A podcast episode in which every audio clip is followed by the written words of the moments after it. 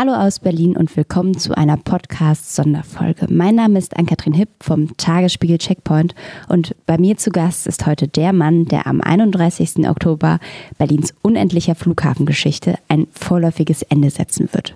Engelbert Lütke-Dahldrup ist eigentlich gelernter Städteplaner, hat lange als Stadtbaurat in Leipzig gearbeitet und war später Staatssekretär im Bund und in Berlin, bevor er 2017 Geschäftsführer der Flughafengesellschaft Berlin Brandenburg wurde. Seitdem trägt er die Verantwortung für Deutschlands bekannteste Desasterbaustelle für den BER. Ein Flughafen, bei dem man zwischendurch fast denken konnte, dass er nie fertig wird und der jetzt nach insgesamt 14 Jahren Bauzeit der Beseitigung vieler, vieler Fehler und der Investition von mehr als 6 Milliarden Euro doch noch eröffnet werden kann.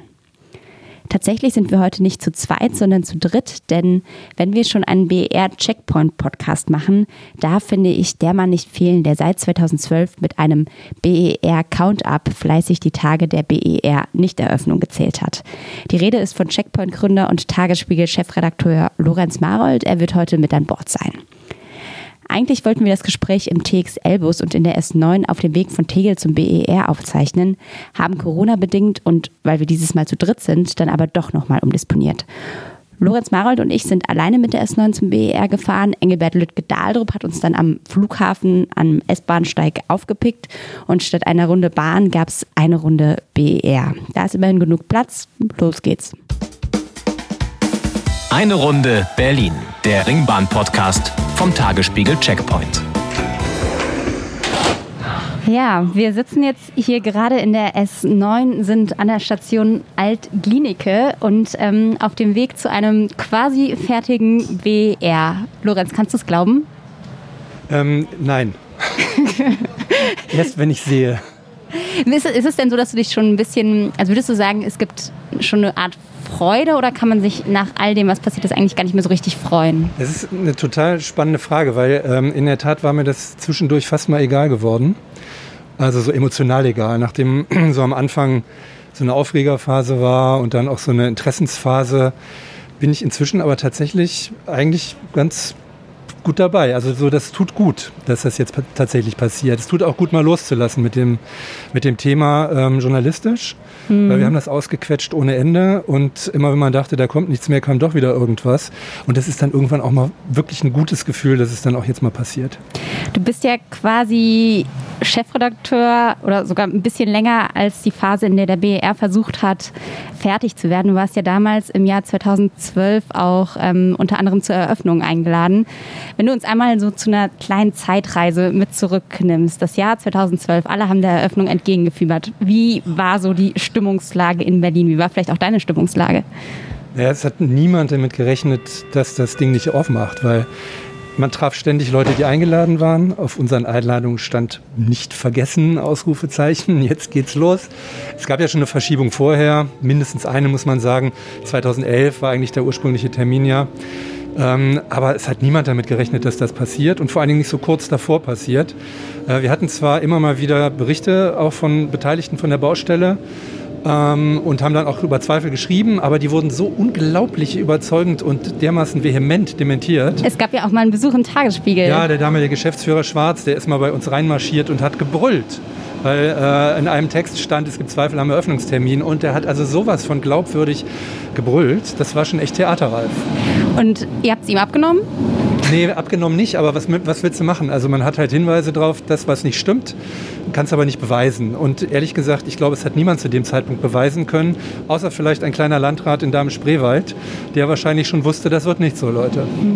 Ich habe äh, nochmal nachgeguckt. Du hast quasi an dem Tag, nachdem der BER nicht eröffnet wurde, den Leitartikel beim Tagesspiegel geschrieben. Und ich würde einmal kurz draus zitieren. Da stand drinne, Drama, Desaster, Dilettantismus. Der Chor der Empörung über die peinlich geplatzte Eröffnung des neuen Berliner Flughafens gibt die Stimmung des Augenblicks angemessen wieder. Damit hatte niemand gerechnet. Das war unvorstellbar, hast du ja gerade auch gesagt.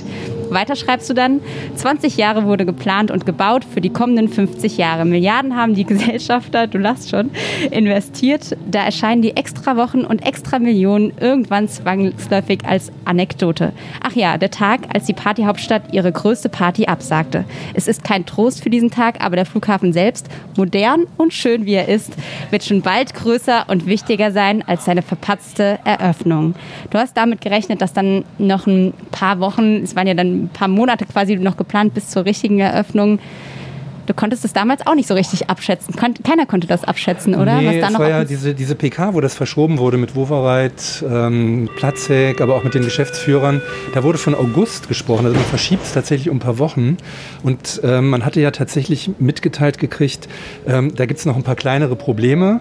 Und man hätte das jetzt auch lösen können mit dieser sogenannten Mensch-Maschine-Lösung. Also zu jeder Tür steht, stellt, wird irgendein Mensch gestellt, der dann die im, im Notfall auch mal öffnen kann. Und da haben wir gedacht, naja, irgendwie wird das schon gehen. Und ehrlich gesagt, ich kann mich ganz gut an das Gefühl erinnern, alle fielen über Berlin her haben gesagt, typisch Berlin und ganz großer Mist und so weiter, ist ja klar, die kriegen nichts auf die Reihe. Und das war natürlich auch so ein bisschen kleiner Trotz, dass ich natürlich schon bedauert mal, mal die habe. Stadt verteidigen. Genau, so ein bisschen gedacht, Mensch Leute, jetzt macht mal halblang.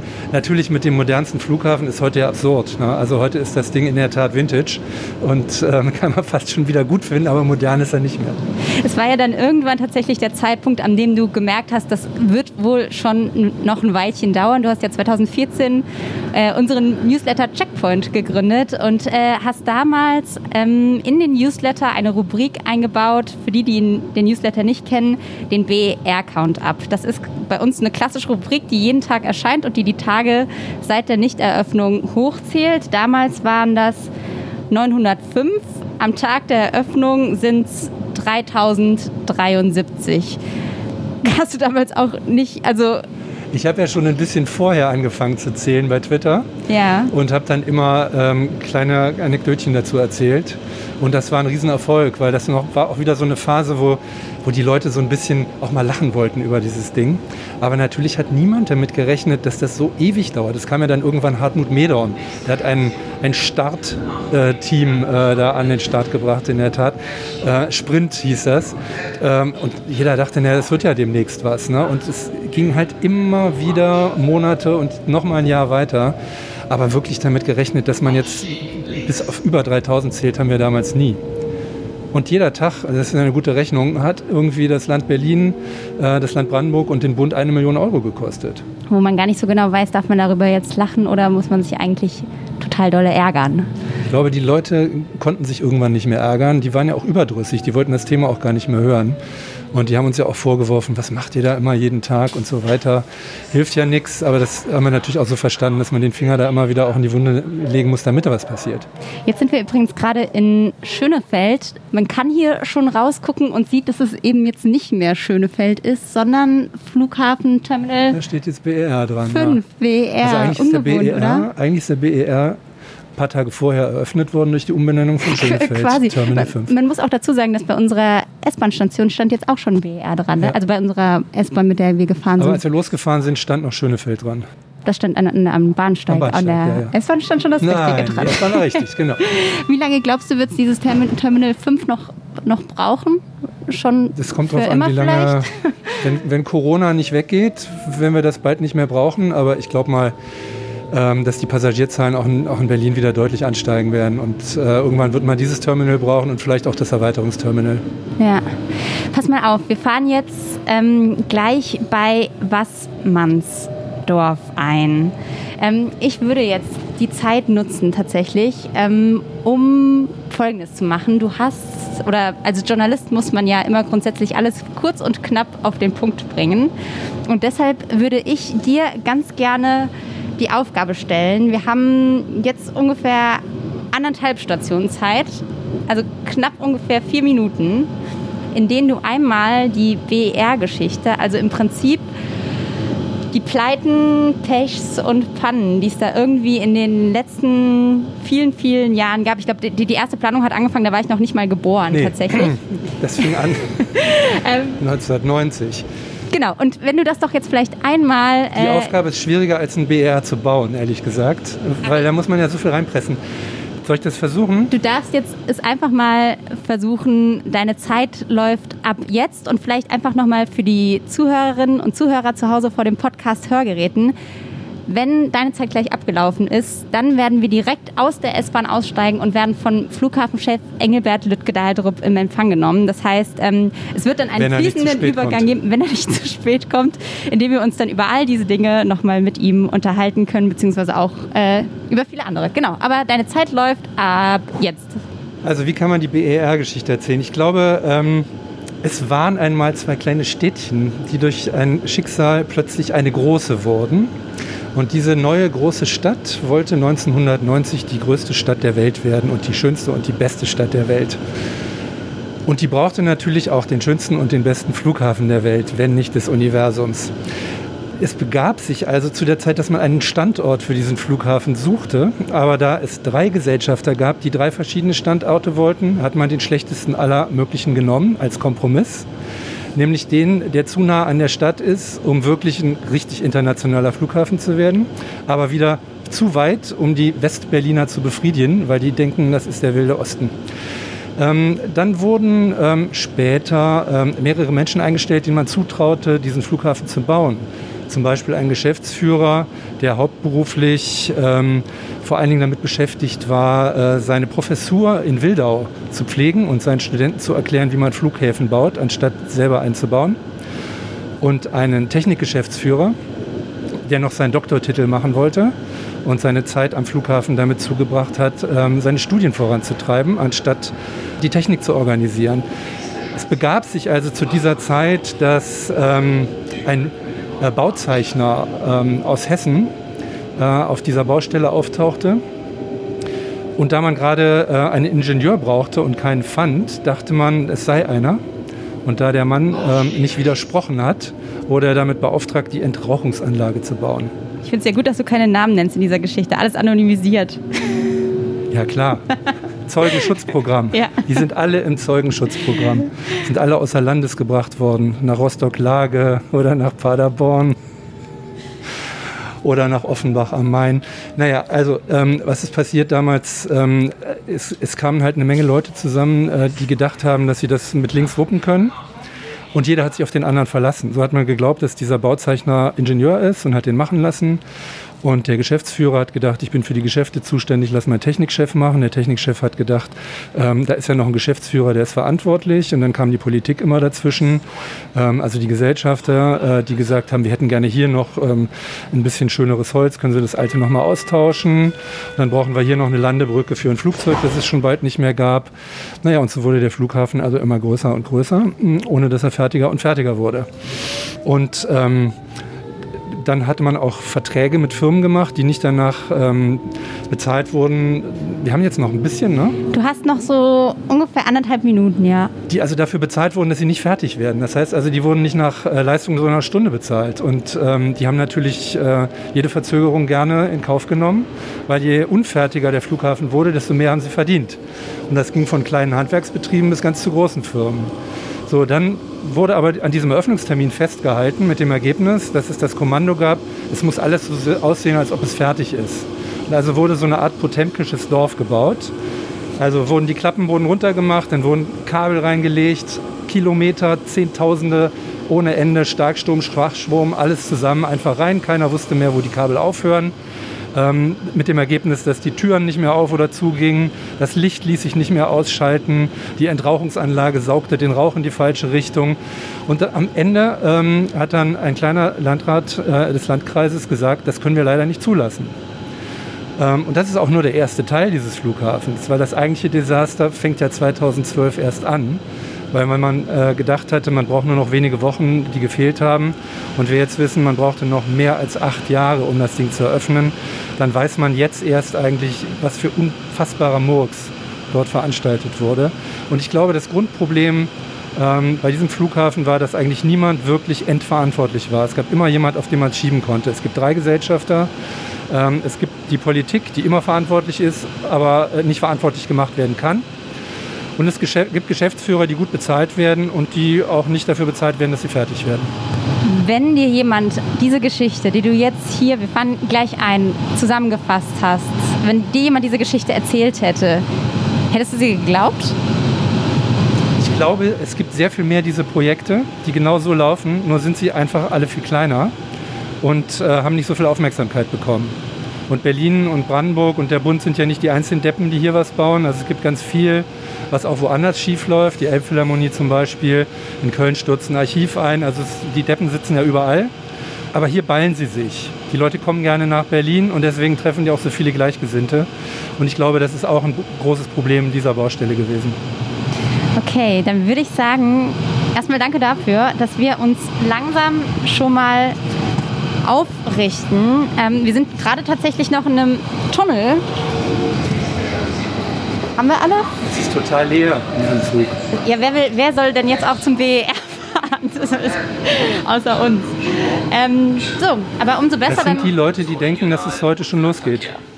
So, jetzt müssen wir gucken. Irgendwo ähm, da draußen steht der Flughafenchef oder stehen tatsächlich auch ein paar Leute, die Fotos machen. Ja, aber es scheint durchaus schon eine, ein attraktives. Ziel zu sein. Ah ja, er guckt Da schon suchend. Ja, orange Weste. Ja. so, da winken wir doch mal. Sie gucken Hallo. schon. 9 zurück nach Spandau.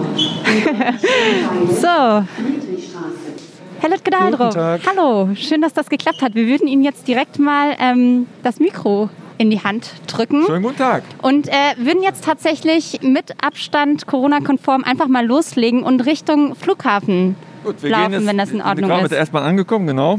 Hier, der Bahnhof, der sieht ja schon mal fertig aus. Das ist ja schon nicht schlecht, oder? Was haben Sie erwartet? Wir sind fertig. Ja, ich bin ja jetzt gespannt, ähm, welche Rolltreppe wir nehmen, weil die führen ja alle nach oben. Das heißt, wir können uns da dann eine der hochführenden aussuchen. Wie an jedem Flughafen führen alle Rolltreppen nach oben. So, So, wir nehmen die da vorne. dann alle mal in eine Reihe, Alle schön vielleicht mit ein Abstand bisschen halten, genau. Abstand. Genau. Sie gehen nach vorne. Zwei Meter Abstand. Der Kabel ist lang genug, das sehe ich schon. Haben Sie Sorgen wegen der Eröffnungsfeier, auch wenn sie klein ist, was die Hygieneschichten betrifft? Wir werden natürlich gucken, welche Regeln dann gelten. Zurzeit hätten wir kein Problem. Wir werden so klein sein, wie es nötig ist. Und sind auch von den, das habe ich mich ja gefragt, von den ehemaligen Geschäftsführern welche eingeladen und wenn ja, kommen die? Also eben hat mich gerade Hartmut Medon angerufen und Ach mir was. gesagt, äh, dass er leider nicht kommen kann, weil er in Südfrankreich in der Quarantäne sich befindet und deshalb uns nicht besuchen wird. Also ein Gast weniger. Und die anderen kommen? Einige kommen. Okay. Wie geht's Ihnen denn so kurz vor der Eröffnung? Ich stelle mir vor, dass die Tage jetzt eigentlich, also sind sie extrem stressig oder sind sie extrem entspannt, weil man weiß, dass es jetzt quasi geschafft ist? Da viele Kolleginnen und Kollegen von Ihnen vorbeischauen, heute Morgen war beispielsweise die Auslandspresse da, sind die Tage gut gefüllt. Meine, die baulichen Arbeiten, die sonstigen Arbeiten sind natürlich abgeschlossen. Was, was hat die ausländischen Journalistinnen und Journalisten am meisten interessiert? Ja, die ausländischen Journalisten, wird natürlich vor allen Dingen, wie wird sich der Flughafen entwickeln? Wird es mehr interkontinentale Verbindungen geben? Was ist das Konzept des Flughafens? Solche Fragen. So, jetzt Wir müssen wir einmal in kurz der, gucken, wo wir hingehen. Wir sind jetzt in der Ankunftsebene. Hier Okay. würden die Fluggäste normalerweise zum Flughafen kommen. Und hier sehen Sie, bei der Ankunftsebene gibt es logischerweise auch eine Rolltreppe, die nach unten führt. Ja, jetzt überlege ich, ich würde fast vorschlagen, dass wir uns einmal ein Plätzchen suchen, wo man sich gemütlich hinsetzen Ja, wir gehen- ich hab- kann. ich hab schon- ah, ich hab okay. schon einen Plan. Sie, Wir haben, Sie haben schon einen Plan, okay. Wir gehen zum perfekt. Starbucks in, Ja. die, in die An äh, Abflugebene und da noch auf die Empore. Okay, alles klar, dann machen wir das so. Das heißt aber, Sie sind jetzt eigentlich tiefenentspannt und rein vom, vom organisatorischen Aufwand ist jetzt gar nicht mehr so viel zu tun. Also entspannt bin ich erst, wenn wir der 31. hinter uns liegt. Äh, Natürlich ist noch manches zu besprechen, was vor allen Dingen auch die äh, Öffnungsveranstaltung betrifft, was die ganzen Fragen von Medienanfragen betrifft. Aber baulich oder organisatorisch ist natürlich alles vorbereitet. Wissen Sie noch, wann Sie gewusst haben für sich, das wird was zum 31. Oktober? Also Sie werden es mir vielleicht nicht glauben, aber ich, wie wir den Termin vor drei Jahren dem Aufsichtsrat gesagt haben, hatten wir schon damals ein gutes Gefühl, dass es ein verlässlicher und belastbarer Termin ist. Und insofern äh, ist das eigentlich in der ganzen Zeit so geblieben. Natürlich wussten wir, dass wir Probleme haben würden, dass es Rückschläge geben würde. Wir hatten aber immer für diese Risiken auch Vorsorge getroffen in unseren Plänen. Und wir haben das nicht immer so im Detail öffentlich kommunizieren können, weil wir natürlich auch unseren Dienstleistern, den Firmen nicht immer äh, genau sagen wollten, wo wir noch Puffer haben, wo wir Reserven haben. Denn wenn Sie das alles offenlegen, können Sie eine Baustelle nicht mehr steuern. Ich erinnere mich noch an unser erstes Gespräch, als Sie Geschäftsführer wurden. Ja. Und wir darüber sprachen. Können Ähm, wir Rolltreppe fahren? Ja, fahren wir ja, wir Rolltreppe. fahren mit Rolltreppe. wir sind gerade im Check-in-Bereich Genau. übrigens.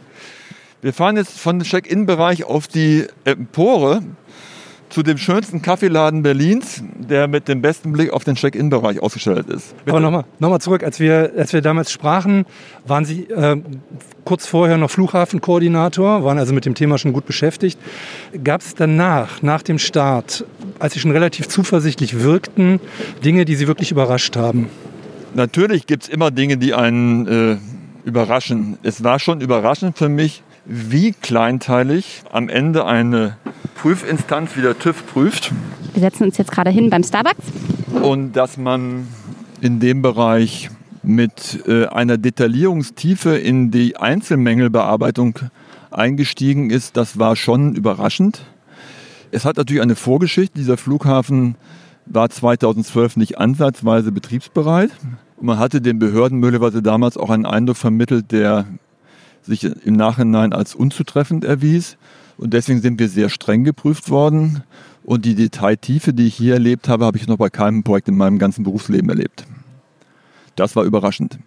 Aber es war auch nicht ganz unerwartet, weil ich wusste, dass dieser Flughafen Fehler gemacht hat in der Vergangenheit und natürlich die Behörden kritisch prüfen mussten. Bei der Vorgeschichte allemal. Insofern war, habe ich das schon verstanden, äh, was die Motivation war. Aber die Detailtiefe war im Detail schon manchmal, hat man sich gewundert. Wenn Sie jetzt heute hier sitzen und auf die vergangenen vier Jahre zurückblicken, was wäre so die erste Emotion, die bei Ihnen hochkommen würde? Es war eine harte Zeit.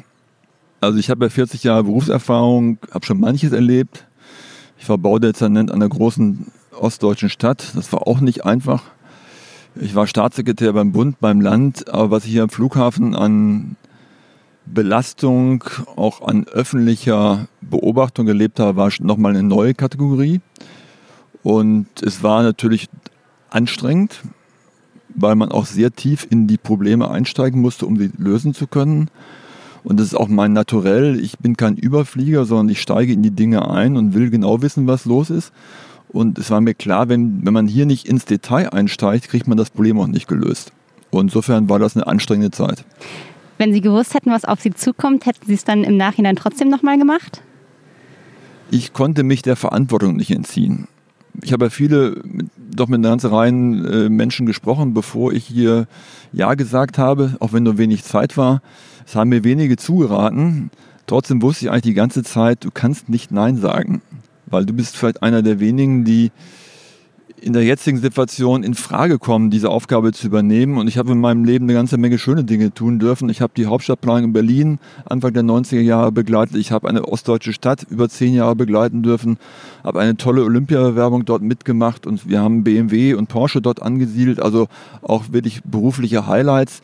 Dann war ich Staatssekretär im Bund. Also ich habe eine Menge erlebt in meinem Leben und auch eine Menge schöne Dinge tun dürfen. Und mir war klar, dieser Verantwortung kannst du dich eigentlich nicht entziehen. Wie wichtig war denn ähm, Ihre politische Vorgeschichte? Sie waren ja der erste Geschäftsführer, der tatsächlich auch konkret in der Politik gearbeitet hatte. Ich glaube, die Aufgabe, Flughafen Berlin fertigzustellen, war nicht nur eine bauliche Aufgabe. Es war eine Aufgabe, die sehr viel auch mit Kommunikation mit der Öffentlichkeit zu tun hatte. Wenn man dann politische Erfahrung hat, hilft das. Ich bin ja kein Politiker von Hause aus, ich bin Ingenieur, habe äh, sehr lange auch sehr konkret in den Ingenieurthemen des Bauens, des Planens gearbeitet. Äh, insofern war gut, dass ich von Politik etwas verstand und auch eine Menge der politischen Akteure bereits kannte und vielleicht ein bisschen mehr das Gefühl hatte, wie man mit ihnen sinnvollerweise umgeht als meine Vorgänger. Was heißt denn sinnvoller umgehen als Ihre Vorgänger? Man muss ein Verständnis dafür haben, welche, unter welchen Koordinaten auch Politik funktioniert. Politiker müssen sich in Parlamenten rechtfertigen. Sie müssen der Öffentlichkeit erklären, wieso das, die Baustelle schon wieder nicht fertig geworden ist, wieso es wieder mehr Geld kosten wird. Also sie haben ja auch keinen leichten Job. Und äh, dafür ein Verständnis zu haben, auf der einen Seite, und auf der anderen Seite aber auch genau zu wissen, was Bauen bedeutet, welche Unwägbarkeiten man dort haben kann. Also diese beiden Welten zu kennen, hat geholfen. Bisschen schade, dass wir nur einen Podcast haben, weil es ist gerade ein tolles Bild, ne? wenn es so draußen so ein bisschen dunkel wird und hier drinnen leuchtet alles. Die rote Kunst, die Wolke hängt noch. Es ist ein tolles Gebäude. Und ich habe heute wieder fünf, sechs Menschen getroffen, die mich angesprochen haben, wie ich auf sie gewartet habe, die zehn Minuten. Äh, und äh, die haben alle gesagt, ach, ist doch ein tolles Haus. Wir fühlen uns hier wohl. Also sagen wir mal, da äh, merkt man auch ein bisschen, dass man für etwas gearbeitet hat, was sich auch gelohnt hat. Wir haben einen tollen Flughafen. Wir haben ein tolles Terminal, was lichtdurchflutet ist, wo die Abendsonne zu erleben ist, man das Wetter erleben kann. Wir sind nicht in einer toten Maschine wie an vielen anderen Orten, äh, wo wir uns in der Mobilität bewegen. Insofern ist das ein tolles Haus bei allen Problemen, die es gemacht hat. Aber dennoch würden Sie oder haben Sie zumindest mal gesagt, ähm, den Flughafen so nicht nochmal konzipieren, sondern Sie würden eher auf klassische industrieartige Flughafenbauten setzen in Zukunft? Ja, das trifft für die Erweiterungen zu. Ich glaube schon, dass eine Hauptstadt von Deutschland auch einen Ort braucht, auch im Flugverkehr, der ein bisschen mehr ist als reine Funktion, der sozusagen eine Geste des Ankommens und einen Ort schafft, der besonders ist. Das haben wir jetzt mit dem Terminal. Wir haben es unter vielen Schmerzen uns erarbeitet, dass wir jetzt auch fertiggestellt haben. Die Erweiterungsgebäude werden sicher eher dienenden Charakter haben, eher serielle, industriell geprägte Gebäude sein, weil wir natürlich bei diesen Gebäuden noch leichter die Kosten im Griff behalten können. Ich würde noch mal ganz gerne zu Ihren Anfangstagen zurückkommen und einmal eine kleine Zeitreise machen. Einfach nur, um zu verstehen, wenn man hier ankommt. Man weiß, was vorher alles passiert ist. Muss sich erstmal einen Überblick verschaffen. Wie kann man sich so ganz konkret Ihre ersten Tage hier am BER vorstellen? Haben Sie da von morgens bis abends Gespräche geführt, Excel-Tabellen durchgeguckt? Einfach sozusagen, wie sind Sie da rangegangen, überhaupt Herr dieser Lage zu werden? Ja, die haben das schon ganz gut beschrieben. äh, am Anfang geht es natürlich vor allen Dingen darum, mit den Kolleginnen und Kollegen, die intensiv mit der Baustelle befasst waren, intensiv zu sprechen.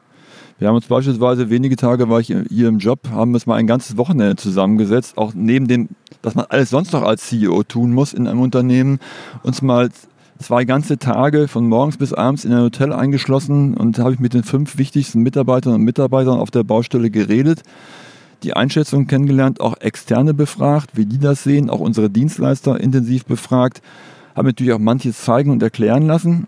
Ich hatte ja schon einen gewissen Vorlauf auf den Aufsichtsräten, aber da hat man natürlich nur Teilinformationen. Und selber einzusteigen, auch ein Gefühl für die Menschen zu kriegen, die hier arbeiten, äh, welche äh, man am ehesten zutraut, diese Sache in die Hand zu nehmen und Teams zu formen, die auch das in der Lage sind, Themen konzentriert Schritt für Schritt abzuarbeiten. Weil es war trotz allem immer noch eine riesige Aufgabe und man muss auch einen langen Atem haben. Und man braucht die Erfahrung, auch einschätzen zu können, welche Menschen sind sozusagen geeignet, diesen Marathonlauf, diese Sisyphus-Arbeit äh, durchzustehen und wie können sie am besten kooperieren. Und sozusagen die Zusammenstellung des Teams, auch die bisschen Umorganisation einzelner Fragen, das war eine wichtige waren die wichtigsten ersten Dinge. Was war denn, wenn Sie sagen, es, es klingt ja alles schon irgendwie relativ hart, was ich mich gefragt habe, hatten Sie denn auch Zeit für einen Ausgleich und was war, wenn Ihr Ausgleich? Ich habe mal gehört, Sie haben einen Hund. Auch das, ja. War das Ihr Ausgleich oder haben Sie, ja, sind Sie boxen gegangen oder ich weiß es nicht? Nein, es ist, glaube ich, eher eine Frage, wie man, welches Naturell man hat. Das ist schon eine Aufgabe, die an den Nerven zerren kann. Und wenn man dort ein gutes Gerüst mitbringt, hilft das natürlich. Das, das kann man sich nicht erarbeiten, das ist eine Gottesgabe, ob man sozusagen mit Stress ganz gut umgehen kann. Und ich hatte ja auch früher Aufgaben, die nicht ganz stressfrei waren. Das heißt, ich war relativ stressresistent, wie ich angefangen bin und das hat mir sicher geholfen. Daneben sucht man natürlich manchmal abzuschalten, mal ein Buch zu lesen, mal am Abend was anderes zu machen, auch wenn mal Zeit da ist, ein paar Tage in Urlaub zu gehen. All das hilft. Aber es war schon ein Marathonlauf ganz besonderer Art. Wie viel Urlaub haben Sie denn geschafft in der Zeit? Ich habe jedenfalls im nächsten Jahr eine Menge Urlaub aufzuholen. sind die Flüge schon gebucht für den Urlaub oder? Nein, die Flüge sind noch nicht gebucht, weil Sie wissen ja, der Flugverkehr ist in der tiefsten Krise seit dem Zweiten Weltkrieg. Wir schauen da eher im Wochenrhythmus, nicht im Monats- oder Jahresrhythmus. Und ich werde mich dann äh, im nächsten, Anfang nächsten Jahres mal kümmern darum, wo ich in den Urlaub fahre. Es gab ja ähm, viele Männer vor allem, die eben an dieser Fertigstellung des Flughafens äh, mitgewirkt haben. Und es gab dazu dann auch, wir haben das im Checkpoint immer ganz schön begleitet, die unterschiedlichsten Aussagen dazu, wann ein Flughafen eigentlich fertig ist. Ich habe jetzt mal drei Zitate dazu gesammelt. Sie, sie lächelt schon, wahrscheinlich kennen Sie sie. Und zwar das erste war von Hartmut Medorn, seinerzeit Flughafenchef. Im Juni 2014 hat der gesagt, wir werden fertiger und fertiger. Danach kam Ministerpräsident Dietmar Woidke im Januar 2017. Der hat gesagt, wir sind fertig mit dem Ding, wenn wir mit dem Ding fertig sind. Und dann wiederum kamen Sie im Frühjahr 2017 und haben gesagt, ein Flughafen ist nie fertig. Warum dieser Satz? Ja, das deutet darauf hin, dass wir den Flughafen, auch wenn wir jetzt in Betrieb gegangen sind, permanent verbessern, verändern umbauen. Das heißt, der Flughafen ist neben dem, dass er eine Atmosphäre bieten muss, ist er eine Maschine, wo komplizierte Prozesse unter sich ändernden rechtlichen Rahmenbedingungen abgearbeitet werden müssen. Die Sicherheitsvorschriften waren vor 20 Jahren völlig andere als heute. Und wenn wir in fünf Jahren andere Vorschriften bekommen, müssen wir den Flughafen möglicherweise in bestimmten Punkten wieder umbauen. Das heißt, wir müssen darauf reagieren, was in der Welt passiert. Wie dieser Flughafen konzipiert wurde, ist noch jeder zum Check-in gegangen. Heute geht nur noch jeder Dritte zum Check-in, weil zwei Drittel unserer Kunden im Schnitt im Jahr kein Gepäck aufgeben, sondern nur Handgepäck haben. Im Sommer ist ein bisschen mehr mit dem Gepäck, wenn wir in Urlaub fahren, aber normalerweise hat nur jeder dritte Kunde Gepäck aufzugeben. Das heißt, heute geht nur noch jeder dritte Kunde zum Check-in, nicht mehr jeder. Und die Veränderung wird weitergehen. Wir haben demnächst wahrscheinlich biometrische Verfahren stärker. Ich weiß, wir diskutieren da in Deutschland erbittert drüber, wie weit wir solche Verfahren zulassen können. Andere Länder tun das. Und wenn ich mich daran erinnere, wie wir im Jahre 1987, glaube ich, da war ich an der Hochschule, über die Volkszählung diskutiert haben, was wir heute bereit sind, jeden Tag mit unseren Handys an Daten preiszugeben, hat sich die Welt verändert. Insofern wird auch die digitale Welt noch stärker den Flughafen beherrschen und das wird wiederum zu Veränderungen führen. Wir haben schon für G5 Installationen im Flughafen eingebaut, obwohl wir noch gar kein G5 haben. Aber wir wissen, dass es kommen wird. Und wir haben, da wir noch am Bauen waren in den letzten Jahren, haben wir bestimmte Dinge vorgreifend getan, um den, die weiteren Veränderungsprozesse nur in dem nötigen Maße machen zu müssen. Also ein Flughafen ist ein lebendiges Gebilde, was immer wieder verändert wird. Natürlich die Grundstruktur, der Bahnhof unter dem Terminal, die Außenhaut, die wesentlichen Themen wie Landebahnen und Startbahnen und Vorfeld, das bleibt. Aber im Gebäude an den Prozessen wird permanent optimiert. Die Frage der Größe des Flughafens ist natürlich auch eine, die mit dem Thema sind wir fertig oder nicht zu tun hat. Ähm, erleben Sie die Zeit als Zäsur, was den Flugverkehr betrifft, oder als eine vorübergehende Störung?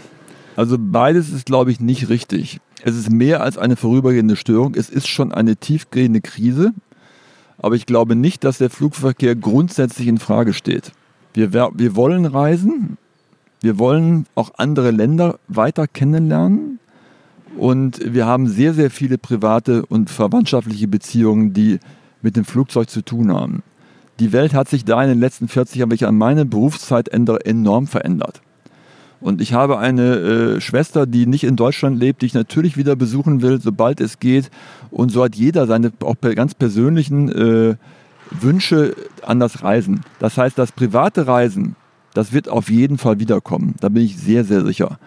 Was das berufliche Reisen, die Geschäftsreise betrifft, da erleben wir in der Tat eine Veränderung.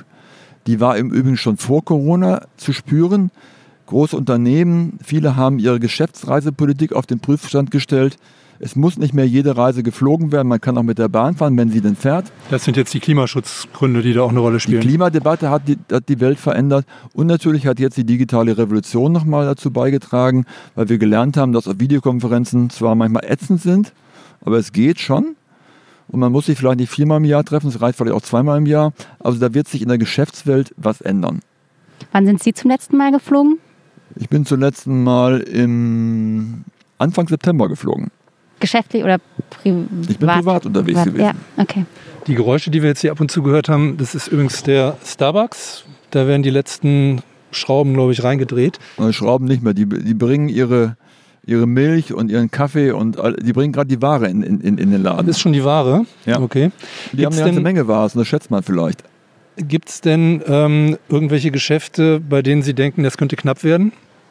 Wir haben etwa 95 Geschäfte, die aufmachen werden. Einige werden es nicht schaffen. Das ist eine knappe Handvoll. Und bei einigen war klar, dass wir die erst später ausbauen. Also wir haben insgesamt 110 Mietflächen, von denen etwa 95 ans Netz gehen. Also damit sind wir eigentlich sehr zufrieden, wenn man sieht, dass Corona ja doch viele Handwerkbetriebe und andere betroffen hat und auch natürlich viele Unternehmen unter Corona stark finanziell leiden. Insofern muss man sagen, Respekt, was unsere Mieter im Gastronomiebereich und im Handelsbereich auf die Beine gestellt haben. Also wir werden einen Flughafen am 31. abends eröffnen, der gastronomisch und kommerziell fast komplett ausgestattet ist. Ich würde jetzt, Lorenz, wenn du nicht dazu noch einen Punkt hast, äh, mal zu unserem ersten Spiel kommen. Wir haben nämlich immer eigentlich in unserer Ringbahntour zwei Spiele. Und das eine heißt. Eine Station, Entscheidungen. Wir haben jetzt keine Station, aber wir haben trotzdem die Möglichkeit, uns zu entscheiden. Und deshalb würde ich Ihnen jetzt einfach kurz jeweils zwei Möglichkeiten immer vorlesen, zwei Begriffe. Und Sie müssten sich dann für einen entscheiden. Sie können sich aussuchen, ob Sie das begründen mit einem Satz noch hinten dran oder ob Sie es einfach kurz und schmerzlos machen. Also Sie, genau. Ähm, Start oder Landung? Start. Optimist oder Realist? Also ich eigentlich beides. Wenn- wenn- optimistischer Realist. Na gut, das lasse ich mal so gelten. Vielleicht was, was denn ein Ticken mehr, wenn eine Sache überwiegen muss? Ich neige zum Optimismus. Okay. Denker oder Macher? Wahrscheinlich eher Macher. Öffentlicher Dienst oder Privatwirtschaft? Jetzt Privatwirtschaft. Vintage oder Retro? Wenn schon Vintage. KDW oder Duty Free? Beides nicht so meine Top-Adressen. Ich, ich würde mal noch zur Auswahl stellen als zweite Wahl KDW oder Späti. Dann wahrscheinlich eher KDW. Bier oder Tomatensaft? Eindeutig Bier.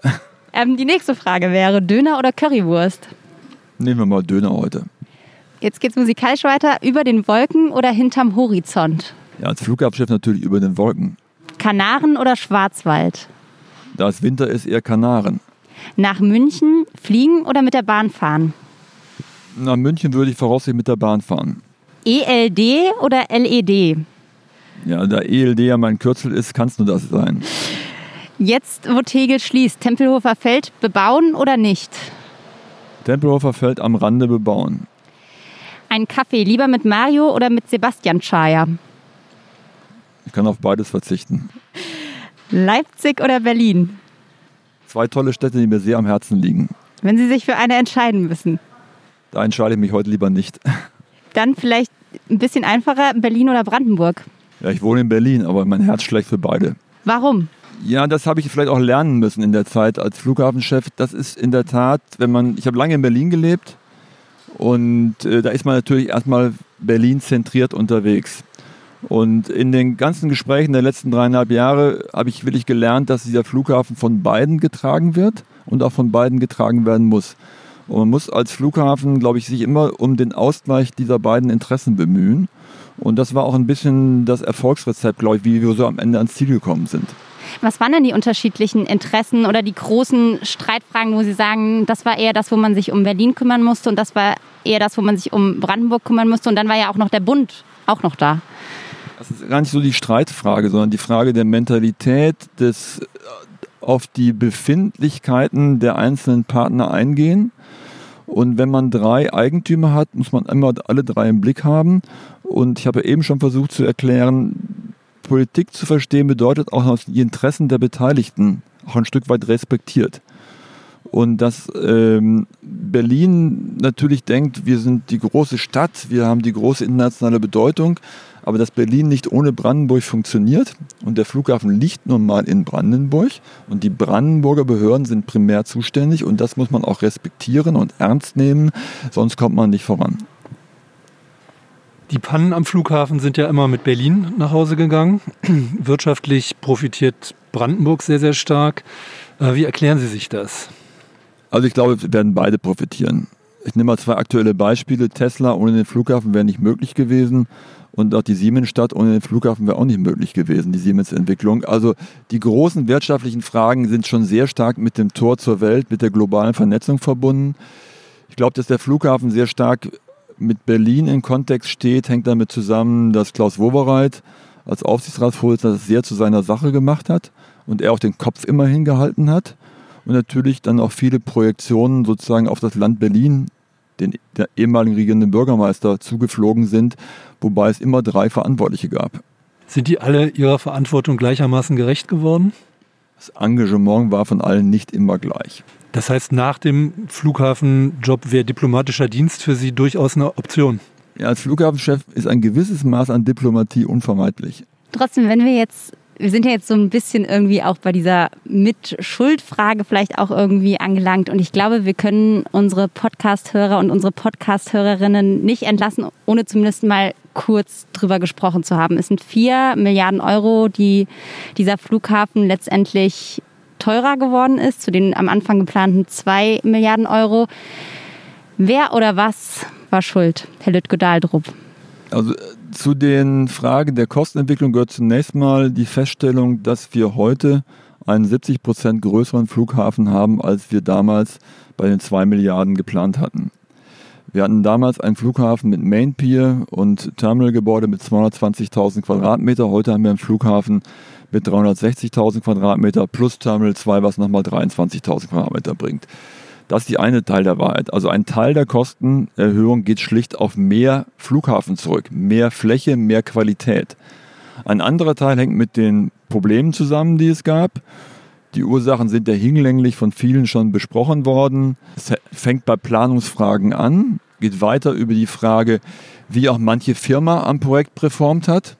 Es hängt damit zusammen, wie die, wie die Bauherrenorganisation aufgestellt war. Und es hängt natürlich da auch damit zusammen, dass im Projektverlauf sehr viele Änderungen durchgeführt worden sind und diese Änderungen in ihren Konsequenzen nicht immer überblickt worden sind. Und es hängt natürlich damit zusammen auch, dass die Planungs- und Bauzeiten generell sehr optimistisch kalkuliert worden sind und äh, dadurch auch ein Druck in den Prozessen entstanden ist, der wahrscheinlich auch dazu beigetragen hat, dass mehr Fehler entstanden sind, als eigentlich nötig gewesen wären. Sie haben ja mal gesagt, dass die technischen Erfordernisse, die an Bauprojekte gestellt werden, schlichtweg zu hoch sind inzwischen. Würden Sie das jetzt, wo das Ding fertig ist, auch noch so sehen?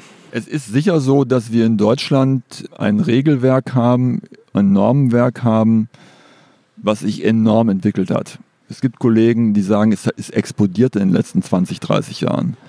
Wenn ich äh, Freunde frage, wie ihr vor 20, 30 Jahren oder 40 Jahren Schulen und Gebäude gebaut haben und wie viel Sonderfallleute heute wir für das gleiche Thema benötigen, da sieht man dann, dass wir unendlich viel in Normen und Regeln draufgesattelt haben. Das macht das Bauen komplizierter, teurer und langwieriger. Wir leben im Grunde in einer Gesellschaft, die in vielen Bereichen immer Einzelinteressen maximiert. Von der Energieeffizienz über die Trittschalldämmung, über die raumakustischen Qualitäten gibt es eine unendliche Vielzahl von Themen. Wenn man immer das Maximum addiert, wird es immer komplexer und aufwendiger.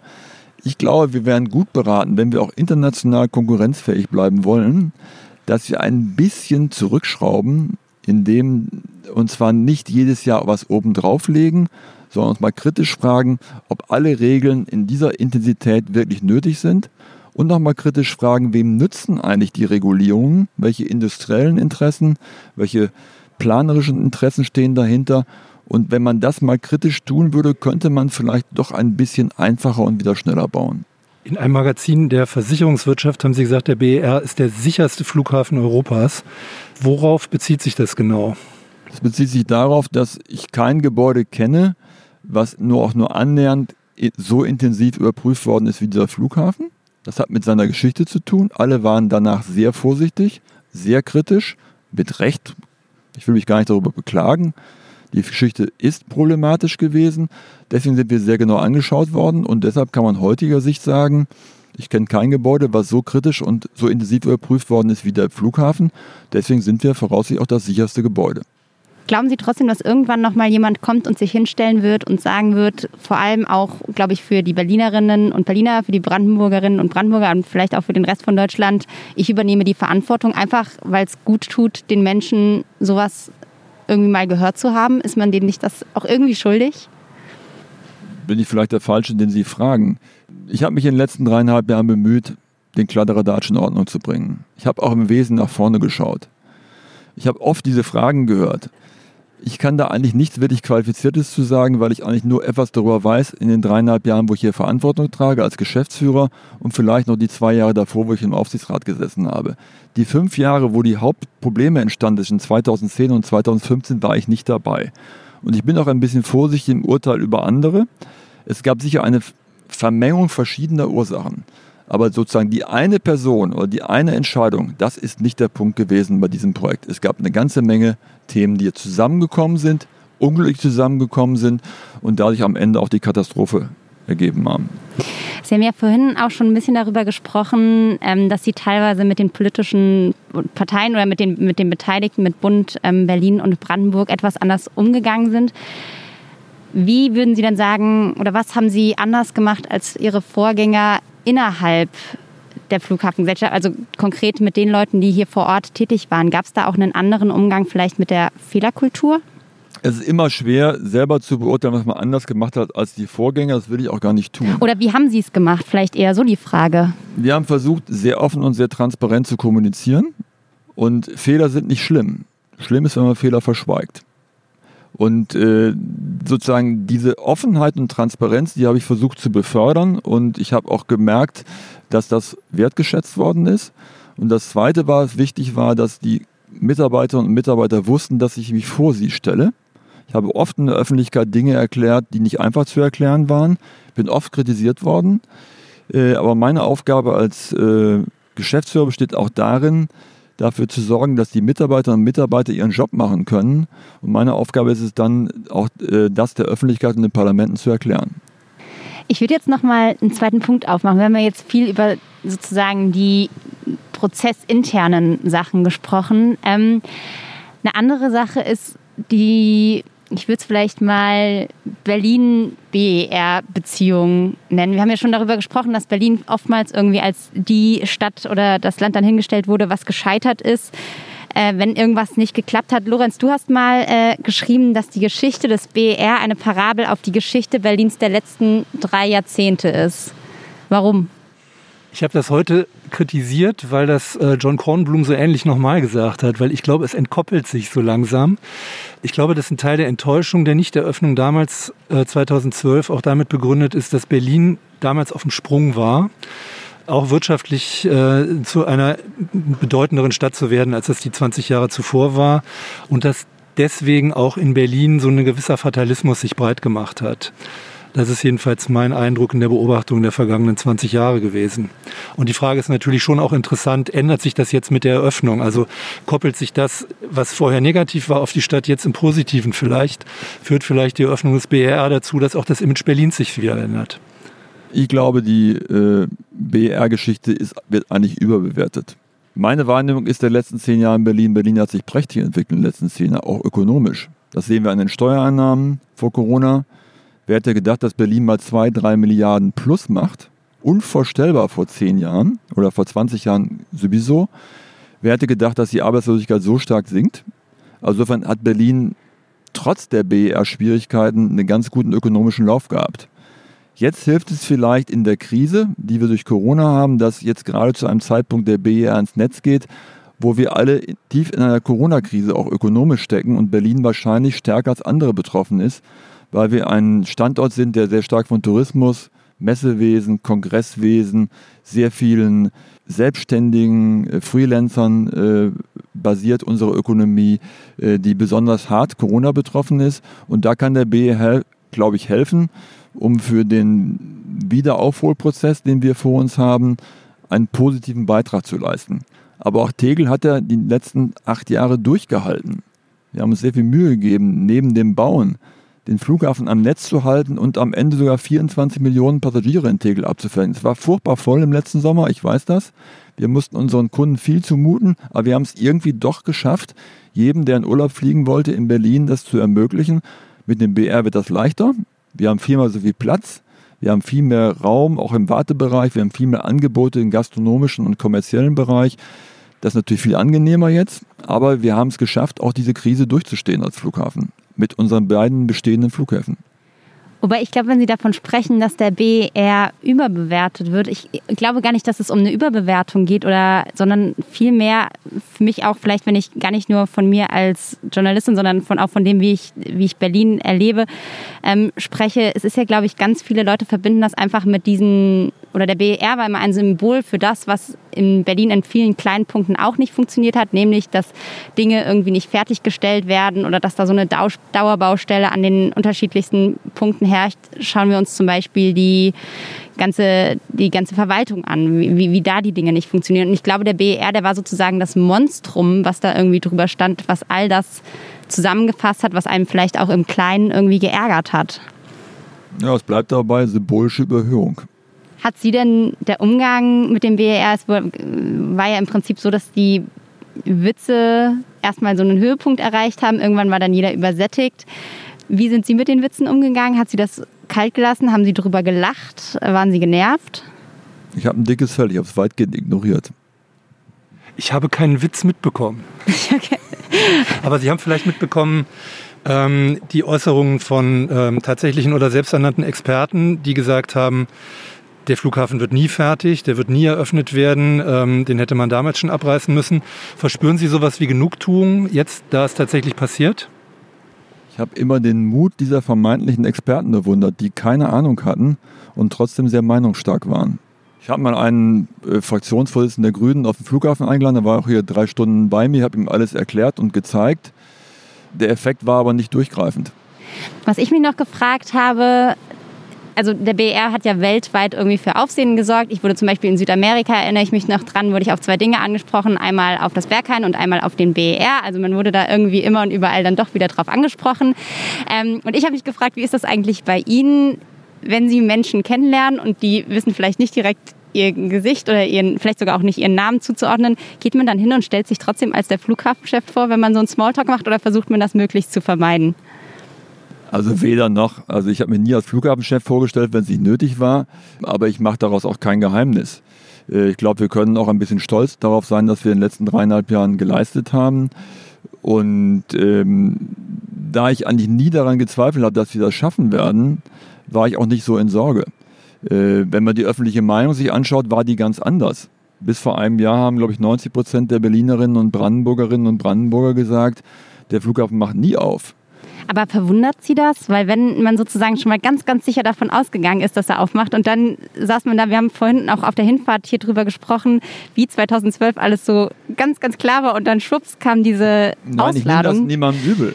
Äh, übel nehmen könnte man höchstens, wenn Leute, die wenig von der Sache verstanden haben, sich sehr dezidiert zu den sachlichen Fragen geäußert haben. Da habe ich mich manchmal gewundert, äh, woher das Selbstbewusstsein kommt, über etwas zu reden, von dem man ganz offensichtlich nichts versteht. Ich würde jetzt fast vorschlagen, wir sind ja jetzt im BR, dass wir vielleicht einmal noch eine Runde drehen und dabei uns so ein bisschen weiter unterhalten. Ähm, meine Kollegin und ich, wir waren ja schon vor ein paar Wochen beim Probebetrieb da. Lorenz, ich glaube, du warst zum letzten Mal schon vor längerer Zeit. Schon ein Jahr her jetzt. Schon ein Jahr her. Können wir mal gucken, was sich seitdem getan hat. Wir können ja noch mal ein bisschen hier auf der Empore rumlaufen. Was ich noch fragen wollte, wo ist die Terrasse, wo man später die Flugzeuge beobachten Das kann? Weil können die wir, haben wir. können, die können wir uns gleich anschauen. Ich Okay. würde Ihnen zunächst gerne noch mal etwas Besonderes zeigen. Das Zeigen ist Sie der uns Raum mal der was Stille. Besonderes. Den Raum der Stille. Das ist natürlich für einen Podcast jetzt mal suboptimal. Ja, wir können das aber ein bisschen erklären. Äh, da sind natürlich unsere verbalen Fähigkeiten. Wir müssen da gefordert. nicht schweigen jetzt. Es wurde so viel über den BRR geredet, jetzt schweigen wir. Versuchen wir mal hier reinzukommen. Ja. Wir sehen hier ist ein, besondere, ein besonderes Design.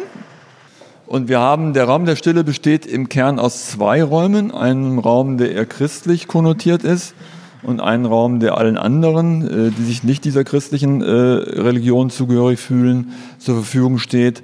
Und wir können ja mal kurz reinschauen. Soll ich einfach hier aufmachen? Ja, die Tür können Sie einfach aufmachen. Und Ja. Sie sehen hier Oh. eine Atmosphäre, die besonders ist, mit einem besonderen Klinker.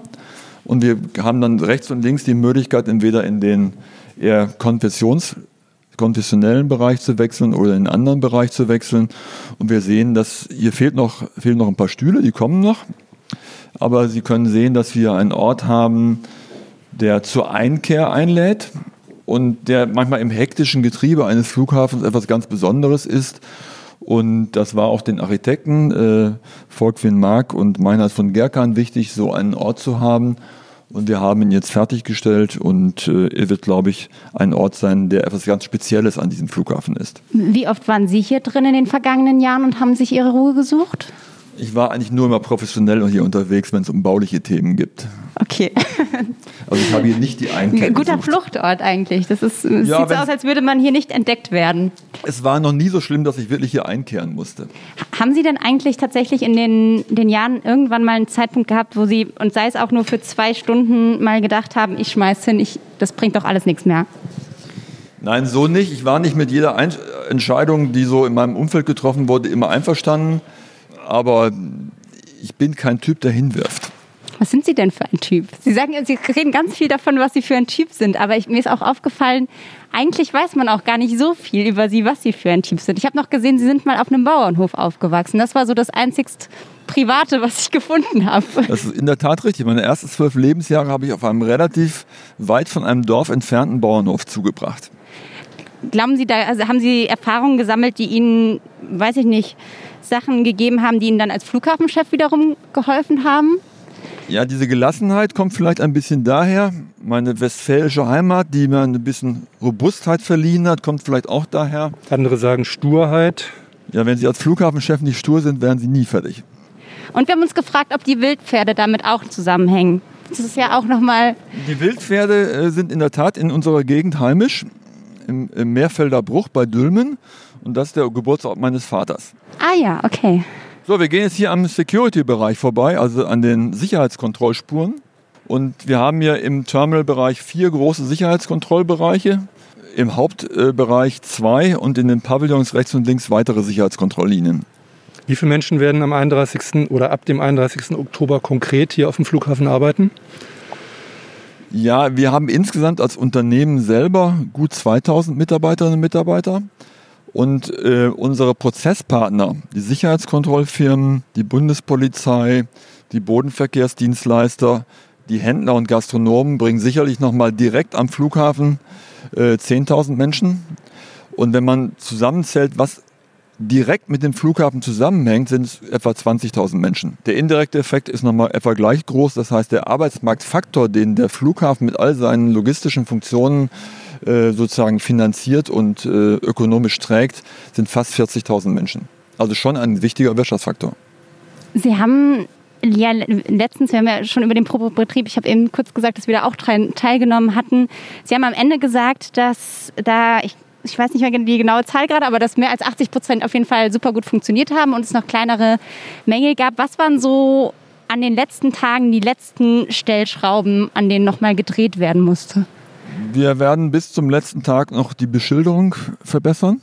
Inwiefern? Glaub, also wenn wir uns jetzt hier einmal Ja, hier, hier sieht alles ordentlich aus. Okay. Es gibt ja ganz viele Schilder und ganz viele Wege im Terminal und wir haben von un unseren äh, freiwilligen Testern, den Komparsen, eine Menge Hinweise bekommen, Menge Feedback und wir versuchen das, soweit es geht, umzusetzen, damit äh, eben nicht nur wir die Schilder verstehen, als Flughafenmitarbeiterinnen und Mitarbeiter entscheidend ist, unsere Gäste die Wegweisung zweifelsfrei verstehen und das war äh, einer der wichtigen Punkte. Sehr viele Kleinigkeiten haben wir äh, gelernt, optimiert. Und der Probetrieb diente ja vor allen Dingen auch dazu, dass die Mitarbeiterinnen und Mitarbeiter, die hier arbeiten, von denen wir eben sprachen, die Prozesse kennenlernen, die Prozesse üben, immer wieder üben, damit wir dann sozusagen auch Sicherheit in den Prozessen gewinnen. Das ist wichtig gewesen. die Mülleimer wurden auch nochmal vergrößert. Ja, das sind neue andere Mülheimer Ah, jetzt. da Wir guck ich haben- doch gleich mal früher nach. So, so Designermodelle mit sehr kleinen Öffnungen aus der Zeit, bevor es die Kaffee, äh, Kaffeepappbecher gab. Mhm. Und ähm, die traditionellen Modelle, die wir auch in Tegel eingesetzt haben, sind jetzt auch der BER-Standard geworden. Und die Zahl der Steckdosen wurde nochmal erhöht. Wir haben noch äh, Ladegeräte, äh, also äh, sozusagen Ladestationen für äh, Handys äh, ergänzt und einiges andere mehr. Wie viele Ladestationen gibt es pro Gate? Ich Etwa? glaube, wir haben jetzt etwa 100 im, im Terminal aufgestellt zusätzlich. Wir haben, glaube ich, 36 Gates, also gibt es mehrere pro Gate. okay. Daran Also- sieht man auch ein bisschen die Zeitspanne. Ne? Der erste Spatenstich war vor der Erfindung des iPhones. Das ist richtig, ja. Kommen wir in den Duty Free und so Ja, weiter noch rein oder Ja, heute das nicht? wird Nee? Okay. Leider nicht möglich, dann hätten sie angemeldet sein müssen mit Personalausweisnummer und so weiter, weil wir sind am Ah, Flughafen. okay. Ja, ja, und da verstehe. wir noch nicht in Betrieb sind, gibt es nur Zugangskontrollstellen für Mitarbeiter mit Ausweisen.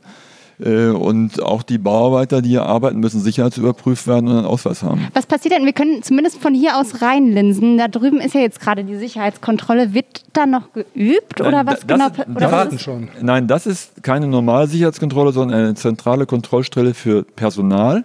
Ah, da steht sie okay. auch dran. ZKS 23. Äh, Die ist immer in Betrieb, äh, auch während der äh, Phase, wo wir noch nicht offen sind.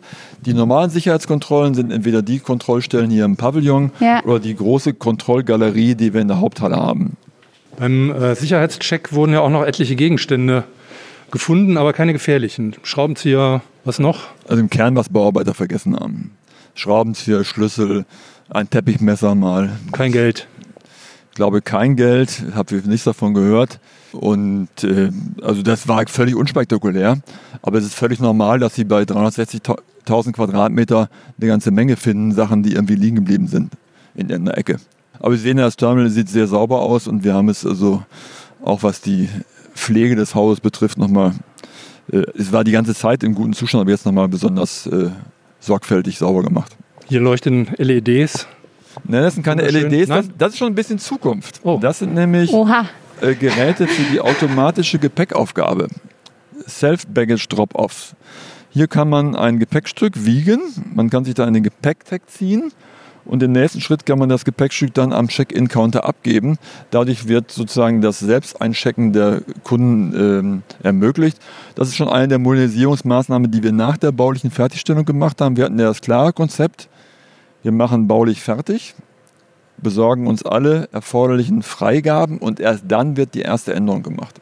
Funktionieren die besser als die Selbstbedienungsmaschinen im Supermarkt? Die funktionieren ziemlich gut und die Kunden haben sich da sehr schnell dran gewöhnt. Wir haben die ja schon in unseren bestehenden Flughäfen. Wir haben sie in Schönefeld. Wir haben auch einige in Tegel eingesetzt im letzten Jahr. Und äh, bei vielen Fluglinien ist das ein sehr probates Mittel, um die Prozesse äh, schneller zu machen.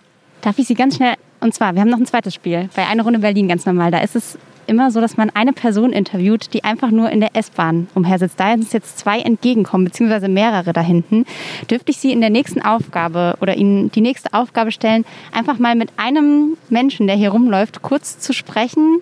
Die rennen alle weg gerade. Die rennen gerade alle weg, aber da kommen auch welche wieder. Also so, wenn wir gleich am nächsten vorbeilaufen und vielleicht einfach mal gucken, wer das gerade ist und im Prinzip ist das Gespräch dann auch Ihnen überlassen. Wir haben jetzt leider keine S-Bahn-Station, die sozusagen das Ende abpasst, aber ich würde dann einfach irgendwann wieder unterbrechen. Mal schauen. Jetzt laufen alle weg. wir- Die laufen alle weg, der Chef kommt. Oje, oje. Die haben was anderes zu tun. Ich dachte, Für das Sie ist ist alles der fertig. 31. Oktober ja auch ein besonderer Tag, weil es auch noch Ihr Geburtstag ist. Gibt es denn im Anschluss noch ähm, die Möglichkeit für Sie in dieser Corona-Zeit privat irgend diesen Geburtstag zu begehen? Oder ist die Eröffnung quasi für Sie der Höhepunkt und damit der Geburtstag? Dass die Öffnung auf meinen Geburtstag fällt, ist eher ungewollt gewesen. Es kam einfach durch den Terminkalender zustande, weil wir die Herbstferien abwarten wollten und möglichst bald nach den Herbstferien in, öffnen wollten, weil natürlich dann der Winter kommt und im Winter droht immer die Eising, also das sind Eisen der Flugzeuge, was am Eröffnungstag nicht ideal wäre. Und aus dem Grunde wurde das erste Wochenende nach den Herbstferien gewählt. Ich war ehrlich gesagt dagegen, weil ich schon wusste, dass es viele journalistische Fragen auslösen wird. Aber am Ende haben die operativen Kollegen im Unternehmen mich überzeugt, dass es der richtige Termin ist. Und da habe ich meine privaten Interessen zurückgestellt. Werden Sie denn an dem Tag selbst Zeit haben zu feiern? Davon gehe ich, nicht, davon gehe ich nicht aus. Ich werde so viele Pflichten haben, auch so viel Informationsinteresse der Medien befriedigen müssen, dass ich wahrscheinlich keine Zeit habe. Wie sind denn Ihre Pläne, wenn wir jetzt nochmal über die Eröffnung hinausgehen? Also die Eröffnung ist wahrscheinlich schon das große Highlight, ähm, wenn man das so sagen kann, wenn wir auf die Zeit danach gucken. Ihr Vertrag läuft doch bis 2022. Würden Sie gerne noch ein bisschen länger bleiben? Zu meiner beruflichen Zukunft äußere ich mich natürlich nicht. Wobei natürlich so eine große Flughafen-City als Städteplaner wahrscheinlich interessant ist, oder? Flughafen macht immer Spaß. Wenn Sie jetzt völlig unabhängig von... Schönen guten Tag. Okay. Ich habe hier eine Aufgabe übernommen. Ich soll mit einem von Ihnen ein Gespräch führen. Wird nichts. Wir versuchen es gleich nochmal. Aber völlig unabhängig von Ihrer Zukunft dann vielleicht, wie stellen Sie sich denn das Drumherum hier am BER noch vor? Also glauben Sie, dass das gut funktionieren könnte, hier die- diese ganze Gegend einfach nochmal weiterzudenken? Ich meine, Sie haben vorhin schon gesagt, Tesla kommt jetzt bald hierher. Wie, wie wird sich diese Gegend in den nächsten 10, 20 Jahren noch weiterentwickeln? Ja, hier wird in 20 Jahren äh, eine Flughafenstadt entstanden sein. In dem Bereich von der Airport City beginnend bis zur Autobahn entsteht ein ganz neues Stück Stadt äh, mit einer wahrscheinlich ziemlich spannenden Mischung von Funktionen, die natürlich darauf aufbaut, dass wir hier sehr viele Menschen haben, die hier ankommen und abreisen. Aber wir haben auch hier einen großen Knoten in der Mobilität. Und es werden eine Menge Leute auch in dem Flughafenumfeld unterwegs sein, die nicht fliegen wollen, sondern die einfach von A nach B wollen, umsteigen, weil wir eine super Anbindung mit der Eisenbahn haben, weil wir hier Bussysteme haben, die ankommen werden und andere Dinge. Und äh, das wird ein ganz spezieller Ort in Berlin-Brandenburg sein und ein, natürlich in der Südostachse, die von Berlin-Mitte über Adlershof, Oberschöneweide in den Südosten geht, ähm, ein besonderer Ort sein, wo nicht nur simple Büros sein werden, sondern da wird viel sich entwickeln, was mit Kommunikation, Kongresswesen, Messewesen, Ausstellungswesen zu tun hat. Es wird sich wahrscheinlich auch eine ganze Menge tun, was Mobilitätsfragen betrifft, verschiedenster Art. Es ist auch ein Experimentierfeld für neue Formen der Mobilität. Zum Beispiel? Von autonomen Fahren über Elektromobilität ist ja nicht mehr so neu, aber ist natürlich ein Thema, was sehr stark im Kommen ist. Auch intermodale Vernetzungssysteme werden eine Rolle spielen. Also da passiert eine ganze Menge und das wird so ein Stadtteil sein, der dafür besonders prädestiniert ist. Aber natürlich auch für die ganz klassischen Themen wie Hotellerie am Flughafen, Ausstellungen und Kongresse am Flughafen. Wie wichtig ist Ihrer Meinung nach, dass die Länder Berlin und Brandenburg enger kooperieren oder vielleicht sogar einen neuen Anlauf zu einer Fusion machen? Meine politische Erfahrung sagt mir, dass eine Fusion wahrscheinlich äh, nicht erreichbar ist. Aus dem Grunde ist Kooperation das Gebot der Stunde und gerade in der Umfeldentwicklung des Flughafens, wo ja beide vitale Interessen haben, ist Kooperation sehr naheliegend, die wird auch weiter sich entwickeln. Das ist sicher am Anfang ein mühsamer Weg gewesen, aber der wird kommen. Da kommt ja der Herr, der Herr Herrmann uns entgegen. Schönen guten Tag, Herr Herrmann. Ich soll Sie was fragen. Wie fühlen Sie sich als Bauchef des Flughafens, wenn das Terminal in wenigen Tagen in Betrieb geht? Sehr gut. Ich fühle mich deshalb sehr gut, weil wir eine sehr, sehr lange gemeinsame Wegstrecke hinter uns haben. Bekanntlich äh, haben wir gemeinsam äh, im Frühjahr 2017 hier den Neustart äh, gewagt, haben gemeinsam einen Terminplan aufgesetzt. Die Zeit des Kennenlernens war eine ganz besondere. Und der Terminplan, den wir da gemeinsam aufgesetzt haben in 2017, der passt heute noch. Was war das Schwierigste am BER für Sie? Eine Einzelheit, die am schwierigsten war, gibt es nicht. Das Schwierigste ist die Gemengelage der Themen gewesen. Die Gemengelage der Aufgabenstellung. Äh, man musste einen Start, einen Aufsatzpunkt finden. Wo beginnen wir eigentlich mit was und in welcher Reihenfolge? Und das war, das war wirklich das Schwierigste. Wir haben ja gemeinsam das Projekt dann neu aufgestellt im Frühjahr, Sommer 2017, was die Abarbeitung der Themen betraf. Und die erste große Aufgabe bestand in der Tat darin, einen neuen Steuerungs- und Rahmenterminplan aufzusetzen, mit über 15.000 Einzelvorgängen. Und das war eine Sisyphus-Arbeit. Und da hat sich die Kollegin Frau Dr. Steinmeier auch große Verdienste erwiesen. Ja, die Frau Steinmeier ist da, ist da in der Tat eine, eine unserer ganz großen Kräfte, eine ganz, ganz wertvolle Mitarbeiterin. Äh, und die Kollegin ist ja nicht neu im Unternehmen und auch nicht neu am Projekt. Man hat sie einfach seinerzeit nicht machen lassen. Wir haben das gemeinsam mit Herrn Professor Dr. Lütke Dahlrup so eingeschätzt, dass sie die richtige Personalie für diese Aufgabenstellung ist. Und auch da muss man am heutigen Tage sagen, wir haben da richtig gelegen. Okay, herzlichen Dank. Gerne. Schönen Tag noch. Hätte man vielleicht mehr Frauen gebraucht, wenn sie das so gut macht? Es gibt ja sehr gute Frauen im Unternehmen und das ist aber im Kern keine Frage von Mann und Frau, sondern ist die Frage von Engagement, Kompetenz, äh, sowohl in fachlicher als auch in sozialer Hinsicht, weil das ist immer ein Teamwork. Eine Baustelle, gerade so eine komplizierte Baustelle, wo sie viele Menschen brauchen, um es fertig zu bekommen, hängt davon ab, ob es ihnen gelingt, ein Team zusammenzustellen, was vernünftig zusammenarbeitet, was vertrauensvoll zusammenarbeitet und auch in der Lage ist, Rückschläge wegzustecken. Das heißt, es hätte mehr engagierte und kompetente Menschen, nicht mehr Frauen gebraucht. Ich glaube, die Fragen führen nicht weiter. Was ich ja gerne, sehen wir jetzt eigentlich noch die Aussichtsterrasse oder können ja, wir die achso, auch nicht sehen? Ja, okay, das, das würde ich noch gerne gucken. Einmal, wir fahren jetzt hoch zur Wir, Aussichtsterrasse. zur, wir gehen jetzt zur Aussichtsterrasse. Haben genau. Sie eigentlich einen, einen Lieblingsort oder irgendwas, wo Sie sagen würden, das finden Sie am BR am gelungensten? Auch so vielleicht aus architektonischer Sicht? Ich glaube, dieses äh, zentrale Terminalgebäude ist das Highlight des BERs. Da, wo wir eben gesessen haben, auf der Empore, wenn man den Blick über das gesamte Terminal hat, über das Vorfeld hat, die, die Lichter der Stadt sieht oder am Morgen, wenn die Sonne aufgeht und Sie hier im Terminal sind, das ist schon ein äh, sehr schöner Platz. Und der zweite Platz, der sehr schön ist, das sind die Wartebereiche, äh, wenn abends sozusagen die Sonne untergeht, man die Flugzeuge äh, fliegen sieht und sozusagen in der untergehenden Sonne den Luftverkehr zu erleben, das ist auch was ganz Besonderes. Haben Sie die Sonnenaufgänge und Untergänge immer dann erlebt, weil Sie so viel hier arbeiten mussten oder auch mal aus reinem Vergnügen? Die Jahreszeit hilft dabei. Ich war eigentlich nie aus Vergnügen hier, sondern bin immer hier gewesen, wenn es was zu tun gab. Und dabei kam es vor, dass die Sonne unterging. Und es kam auch vor, dass die Sonne aufging, wenn ich schon da war. Wie viele Tage oder wie viele Stunden am Tag haben Sie gearbeitet in den letzten Monaten? Irgendwas zwischen acht und zwölf Stunden. Das klingt aber human.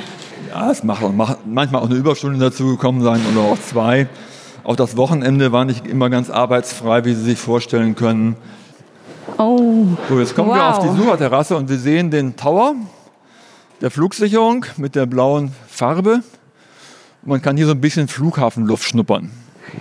ja, da stehen ein paar EasyJets, die wahrscheinlich jetzt gerade Corona-bedingt vor allem nicht gebraucht werden. Ja, was hier steht, ist im Wesentlichen geparkt. Was zurzeit Ja. fliegt, steht entweder in Tegel oder steht im, am, am äh, BR Terminal 5 Schönefeld. Die Ankündigung der Lufthansa, sich erstmal aus Berlin zurückzuziehen wegen Corona, hat sie das getroffen? Ich habe nicht, nichts von der Ankündigung gehört, sich zurückzuziehen. Die Lufthansa ist äh, hier einer unserer ganz großen Kunden. Und äh, die Lufthansa hat sich auch in der Krise jetzt engagiert. Äh, und insofern ist von kein Zurückzug keine Rede sein. Dass die Lufthansa vielleicht noch etwas mehr für Berlin tun könnte, ist auch äh, natürlich der Wunsch des Flughafens. Ich glaube auch der Wunsch vieler in der Region, vor allem der Wirtschaft der Region, die sich mehr interkontinentale Verbindungen wünschen. Aber das wird ähm, ein bisschen brauchen, jetzt nach der Corona-Krise. Wir haben aber jetzt mit dem Flughafen endlich eine Infrastruktur, die Intercont kann. Wir haben eine gute, eine hochmoderne Gepäck, zentrale Gepäckförderanlage. Wir haben attraktive räumliche Möglichkeiten. Wir haben ausreichend Standplätze. Wir hatten in Tegel 49 Standplätze. Das war immer viel zu knapp. Wie viele sind es hier? Wir haben etwa 120, also mehr als das Doppelte. Und wir haben einfach hier mehr Möglichkeiten auch für die weitere Entwicklung. Wird Berlin irgendwann München und Frankfurt ablösen können? Ich glaube, wir sind gut beraten, in Deutschland auf drei Standorte zu setzen. Für interkontinentalen Verkehr, das sind die traditionellen Standorte Frankfurt, später kam München hinzu. Und Berlin hat sicherlich den Anspruch, Berlin, Brandenburg und Ostdeutschland auch ein Standort zu sein, wo es mehr Interkonverkehr gibt. Welche Gäste erwarten Sie jetzt in der Corona-Pandemie? Aus welchen Ländern vor allen Dingen? Ja, wir sind ja traditionell in Europa sehr stark. Äh, Wir sind der, schon heute der Flughafen mit den meisten Gästen, die ein- und aussteigen. Hier steigen mehr Gäste aus in Berlin als in Frankfurt oder München. Und wir werden in Zukunft uns darum bemühen müssen, mehr Transfergäste zu gewinnen. Dabei wird uns auch die Digitalisierung helfen, weil wir auch die Kunden dabei unterstützen worden, wollen, von einer Airline auf die andere umzusteigen. Wir uns um das Gepäck kümmern und insofern glaube ich auch, dass die Digitalisierung, die Plattformökonomie dazu beitragen tragen wird, neben den traditionellen Hubs, die eher Airline getrieben sind, auch andere Knoten des Umsteigens zu entwickeln. Und da ist Berlin prädestiniert, weil wir eine so starke Gravitation haben, wie die Nummer drei im Tourismus in Europa sind und einfach durch diese starke Incoming Destinations, wie die Airliner sagen, also der sehr starke Wunsch nach Berlin zu fliegen, das hilft uns dabei auch weitere Verkehre zu entwickeln in der internationalen, interkontinentalen Beziehung. Das Nachtflugverbot in der Form, ähm, stört Sie das? Würden Sie das gerne noch ein bisschen erweitern, die Möglichkeiten am Tag zu fliegen? Solche Prozesse sind langjährig errungene Kompromisse. Ich empfehle allen, weder in der einen noch in der anderen Richtung diesen Kompromiss aufzuschnüren. Wir gehen jetzt langsam mal, wir verlassen diese schöne Kulisse und gehen jetzt langsam mal Richtung Ausgang zurück und äh, beenden unsere Runde. Ich würde einmal kurz noch an die Sache von, die Sie vorher gesagt haben, dass Berlin so eine attraktive Stadt ist. Was würden Sie sagen, völlig unabhängig vom BR, was macht Berlin für Sie zu einer großartigen Stadt? Ja, Berlin ist eine unfertige Stadt. Berlin ist eine Stadt mit einer großen Vielfalt, Vitalität. Und Berlin ist eine Stadt, wo man das Werden und Verändern immer noch sehr gut sehen kann. Und ich glaube, das unterscheidet es auch von mancher etablierter Metropole. Und Berlin ist natürlich eine Stadt auch, wo für viele Lebensentwürfe noch Platz ist. Wie, wie meinen Sie das für viele Lebensentwürfe? Ja, auch Lebensentwürfe, die nicht mit einem dicken Portemonnaie unterwegs sind, äh, aber auch natürlich jede Art von kulturellen oder sozialen Lebensentwurf. Und das ist, glaube ich, was die Stadt besonders ausmacht, was auch die Attraktivität und das Interesse von außen an der Stadt ausmacht. Wenn wir aus den Umfragen wissen, dass wenn die Menschen fragen in Amerika oder in Asien, wo wollen sie hin, wenn sie nach Deutschland wollen, dann sagen 25 Prozent Berlin. Und da wir erst 14 Prozent Flugverkehr in Deutschland, in Berlin angesiedelt haben, sieht man, wo unser Markt ist. Da ist noch mehr drin. Wenn Sie jetzt darüber sprechen, dass Berlin noch eine so unfertige Stadt ist, dann wird ja auch, es wird auch viele Bauprojekte, viele Großprojekte noch weiterhin geben. Was glauben Sie, kann man aus dem Bauprojekt BR für Lehren ziehen für künftige ja, Projekte in der Stadt? Das Einmaleins äh, guter Projektentwicklung ist sorgfältig planen, eine leistungsfähige Bauherrenorganisation aufbauen, ausreichend lange Zeiträume für die bauliche Realisierung einkalkulieren und in der Projektrealisierung möglichst wenig ändern. Auch weniger Politik mit reinbringen? Es ist keine Frage von Politik im Kern, es ist eine Frage von Management. Gibt es denn ähm, vom 31. Oktober an eine neue Zielsetzung, was Ihre Arbeit betrifft? Natürlich ist das Ziel, dass wir ein normaler Flughafen werden wollen. Bisher ist über unseren Flughafen sehr viel diskutiert worden auf der Schiene der baulichen Themen. Jetzt wollen wir den Fokus darauf lenken, dass wir ein attraktiver Standort sind, dass wir unsere Flugbeziehungen vor allen Dingen im interkontinentalen Bereich ausbauen. Und natürlich zunächst mal ist die Aufgabe, aus der Krise rauszukommen. Und diese Krise, die Pandemie und den Einbruch im Verkehrssystem, das wird uns noch einige Jahre intensiv beschäftigen. Visit Berlin hat ja die Werbung für Berlin eingestellt, die internationale. Stören Sie solche Sachen? Glauben Sie, dass das eine vorübergehende Geschichte ist? Oder würden Sie sagen, wir müssen einfach kreativer damit umgehen? Ich glaube, Visit Berlin macht das ganz richtig. Ähm, wir haben da einen sehr engen Kontakt, wir arbeiten sehr eng zusammen. Und es hat keinen Sinn, einer Situation, wo die Bundeskanzlerin dazu aufruft, auf Reisen zu verzichten, als Stadt zu versuchen, international äh, für mehr Tourismus zu werben. Da muss man auf dem Teppich bleiben. Aber wir müssen gemeinsam den richtigen Zeitpunkt äh, für einen Neustart definieren, wenn wir mehr Sicherheit darin haben, wie wir die Pandemie beherrschen können. Das hängt zentral mit der Impfstoffentwicklung zusammen und der Frage, wie schnell der Impfstoff verbreitet werden kann und wie effizient er ist. Und dann werden wir einen gemeinsamen neuen Aufschlag machen und da wird Visit Berlin und der Flughafen Hand in Hand arbeiten. Der regierende Bürgermeister Michael Müller hat vor ein paar Wochen, war es glaube ich, in einem Interview gesagt, dass man die ganzen Fauxpas und Desaster, Dinge, die am BR passiert sind, ganz schnell wieder vergessen wird, so ähnlich wie bei der Elbphilharmonie und dass man da in ein paar Jahren eigentlich kaum noch drüber sprechen wird. Ich glaube das eigentlich nicht. Was glauben Sie? Ich glaube, wir sind keine Elbphilharmonie. Eine Elbphilharmonie ist ein Kulturgebäude, die haben, spielen in einer anderen kommunikativen Liga. Von Infrastruktur erwartet, dass wir gut funktionieren. Und wir werden den Beweis antreten, da bin ich mir ziemlich sicher, dass wir das schaffen werden, einen sehr effizienten Flugbetrieb zu organisieren. Und dann wird der Flughafen als eine Selbstverständlichkeit akzeptiert werden. Und ich habe in der Tat schon viele äh, Projekte erlebt, die anfänglich sehr umstritten waren. Ich erinnere mich an den Leipziger Hauptbahnhof, den wir umgebaut haben mit der Deutschen Bahn damals gemeinsam, wo es eine große öffentliche Debatte gab, sehr viel Kritik gab. Und die Leipziger lieben diesen Hauptbahnhof. Ich habe den Citytunnel in Leipzig erlebt, auch ein schwieriges Projekt. Es gab dort auch Baukostensteigerungen, Zeitverzögerungen. Heute ist der Citytunnel in Leipzig sehr populär und auch der Flughafen wird in Berlin populär werden. Er ist eigentlich kein Kulturbau. Insofern ist die Popularität beim Flughafen vielleicht ein bisschen bescheidener, ein bisschen bodenständiger. Er soll anständig funktionieren. Man soll sich in dem Gebäude wohlfühlen und das werden wir schaffen. Wenn man, ich meine, es gibt heutzutage eigentlich nicht mehr so richtig Geschichtsbücher, aber wenn man eins hätte und man würde darin irgendwann mal ein BER-Kapitel finden, welche Überschrift würden Sie sich für dieses Kapitel wünschen? Er kam, sah und siegte. Am Ende war es ein schöner Flughafen. Am Ende war es ein schöner Flughafen. Ich finde, Lorenz, möchtest du noch was ergänzen? Ich finde das wundervoll. Wundervoll. Schönere Worte kann man zum Abschluss eigentlich nicht finden. Und wir sind jetzt auch quasi gleich wieder an der S-Bahn, an der S9 und würden uns dann quasi auch verabschieden, Herr Engelbert Lüttke-Dahlrup. Vielen Dank. Herzlichen Dank für Ihren Besuch. Eine traurige Sache hat das Ganze an sich natürlich. Wir werden jetzt unseren Checkpoint Count-Up einstellen müssen. Ich weiß nicht, ob Sie es äh, gesehen haben. Der wird auf jeden Fall am Tag der Eröffnung 3073 Tage zählen. Und dann, wir sind gerade noch am Überlegen, wie wir das feierlich Corona-pandemisch korrekt quasi ähm, abschalten können. Aber dann wird er abgeschaltet. Werden Sie den auch ein bisschen vermissen? Nicht wirklich. Also, mir war sehr bewusst, äh, dass wir eine harte Zeit vor uns haben. Wir haben uns jetzt dreieinhalb Jahre äh, sehr intensiv durch dieses Problem hindurchgearbeitet. Und jetzt ist auch mal gut. Und es ist auch gut so, dass dann der Countdown zu Ende ist. Denn wenn wir aufgemacht haben, brauchen wir keinen Countdown mehr.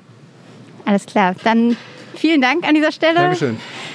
Wir verabschieden uns vom Flughafen BR. Schön, dass Sie dabei waren vor Ihren Podcast-Hörgeräten. Bis ganz bald. Eine Runde Berlin, der Ringbahn-Podcast vom Tagesspiegel Checkpoint.